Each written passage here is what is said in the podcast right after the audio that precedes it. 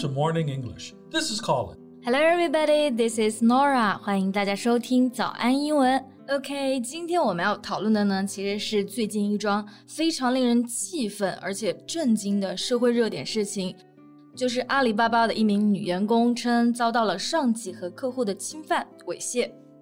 Yeah, the employee said she was pressured into drinking heavily at the gathering on July twenty seventh. Afterwards, she accused her clients of sexual assault and her manager of raping her later that same evening. 对，那刚刚呢，Colin 就用两句话大概介绍了这件事情的经过。首先呢，是这名员工 be pressured into drinking，意思就是说迫于压力被灌酒了。当晚呢，他被灌醉之后呢，他就发现自己被侵犯了，然后向警方报警。那么我们这里说到了性侵，就用到了这个词 sexual assault。 而 rape 指的就是强奸，比 sexual assault 更加恶劣。 Right. This case has sent shockwaves throughout the whole country. Exactly。那阿里的这个事件呢，都让我们非常的寒心啊。当然呢，有一个很重要的原因就是这名女员工最开始在公司申诉这件事情的时候，相关的部门 they didn't pay attention to it。 Yeah, few paid attention to it. It had been more than a week since she accused her boss of sexual assault. 没错，事件过去一周多了，最后才被曝光，而且曝光的方式是她实在想不到任何办法了，只能够跑到员工的食堂发传单进行控诉。So she screamed, handing out the leaflets. Right. Then the CEO called the company's handling of the incident a humiliation and then fired the accused Alibaba manager. 对，之后阿里巴巴的 CEO 张勇对此事做出了回应，说感觉是 shocked, irritated and humiliated，就是说震惊、气愤以及非常的羞愧。然后涉嫌的男员工呢就被 fired，被辞退了，永不复用。 Yeah, now the police are still investigating this case. Uh, the final result hasn't been announced, so this guy hasn't received legal punishment yet. Yeah，虽然这个事件第一时间就被报警了，但是涉嫌的员工把一些非常关键的 evidence 都已经销毁了，所以目前还要进行进一步的收集证据。到现在呢，呃，就还没有一个确定的结果。那这件事情发生到现在，其实也让我们看到了很多系统存在的问题。Yeah, such as a wider problem of enforced workplace drinking. 没错，那么今天呢，我们就跟大家一起来聊一聊这个事件，一起来看一看相关的外媒报道。OK，那刚刚 Colin 其实讲到了一个词，就是 enforced workplace drinking。enforced 就是指强迫别人来做不想做的事情，那用到 drinking 上面就可以指我们说的劝酒啊、陪酒。 Yeah, I know this word, chuenjo. People use this kind of enforced drinking as a form of uh, social bonding. 对，social bonding 就是指的社交关系。这个陪酒文化在中国的这个工作场景已经存在很久了。在这种酒局下喝酒，代表着 you respect your client，你尊重你的顾客。如果你不喝酒的话呢，大几率你就生意就谈不成了。 Right. It's very toxic. You are expected to drink even if you are drunk or not good at drinking. 对，那像阿里的这名女员工啊，当时就是完全被灌醉了，但是她的上级就置之不理。 Yeah, the supervisor turned a blind eye when others pushed her to drink at a at a work dinner. Yeah, turn a blind eye. This means to pretend not to notice，就是假装看不见，对某件事情不管。 Right. So when this case happened, some of the executive managers also turned a blind eye to it. 是的，就其他部门对这件事情呢，他们采取了一个相对忽视的态度，也可以用到这个短语啊。然后呢，这种 turning a blind eye 的态度就引起了公愤。And how do you say 公愤 in English? Well, you can say it has fueled online outrage. outrage。OK，这个其实就指的 a strong feeling of anger，就非常愤怒的这个感觉，引起公愤。我们就用到了一个词，就是 fuel。名词呢是燃料，在这里就是点燃、燃起，make something stronger。 So we can also see the loopholes in the company system. Victims have no means to report.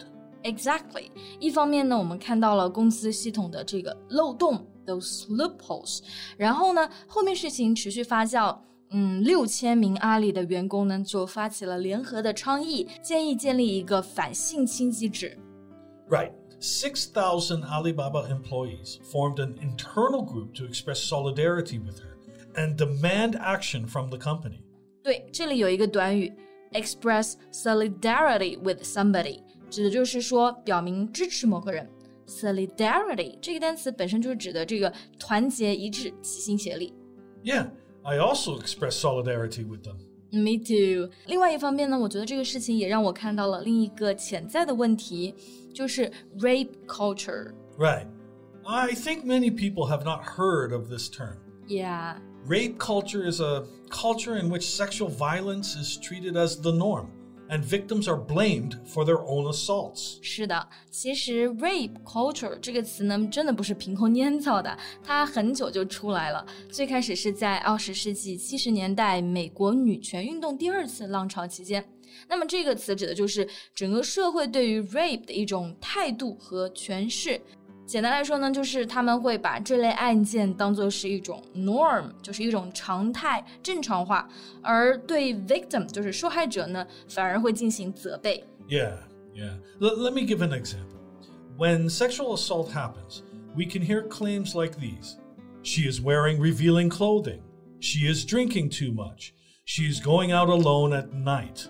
就每当有这些诸如此类的性暴力事件的时候呢，有时候我们就会看到这样的评论啊，说她穿的太少了，那穿这种暴露的衣服啊，revealing clothing，而且为什么她喝这么多啊？为什么这么晚还要出去一个人啊？肯定就不安全。那这样的话呢，其实无形之中就在弱化掉这类案件本身的恶劣性，而把受害者放在了罪恶的源头。Exactly. It pressures victims to sacrifice their freedoms and opportunities in order to stay safe. 没错，sacrifice means 牺牲。那这种类似的评论给出的解决方案啊，其实就是让受害者牺牲掉自己选择的权利来保护自己，而不是教育其他的民众 the seriousness of the crime and why it's not allowed。 Right. So, this case also has put a direct spotlight on an increasingly vocal uh, hashtag MeToo movement. 对，put a direct spotlight on something，这就是 to expose something。曝光某件事情，聚焦某个事情。这个案件呢，也让我们看到另外一个兴起的运动，叫做 Me Too Movement。这个运动呢，就是倡导所有受到性侵的女性大胆的在网络上公开她们的经历。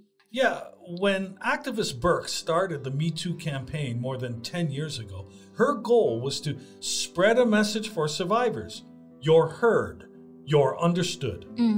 因为最开始的时候，很多这种 victims 他们其实不太敢发声，they don't dare to be vocal。这样呢，反而会让这种案情变得更加的普遍。 Exactly. The impact of the movement goes far beyond powerful people losing their jobs. 对我们其实要做这件事情的目的呢，不只是让那些人得到惩罚，更重要的是让更多的民众意识到这个事情的严重性，最后促使法律来建立有效的机制，保护所有有可能的受害者们。 Yeah, if they don't stand up, they will have to put themselves through this kind of torture alone for a long time, sometimes a lifetime. 对，就像我们前段时间其实有个热点事件，就是吴亦凡。那当时呢，其实都美竹她就站出来了，那也就是表现了这种 Me Too 的精神。我觉得这件事情非常的需要勇气啊，因为她需要面临这件事情的再次伤害。 Right. This takes tremendous courage. 没错，嗯、呃，那在这里呢，我们也对所有曾经站出来过的女性表示敬意，也希望这类事情真的可以通过更有效的手段来得到杜绝。好了，那么今天的节目呢，就到这里结束了。Thanks so much for listening, everyone. This is Colin. This is Norah. See you next time. Bye. This podcast is from Morning English. 学口语就来早安英文。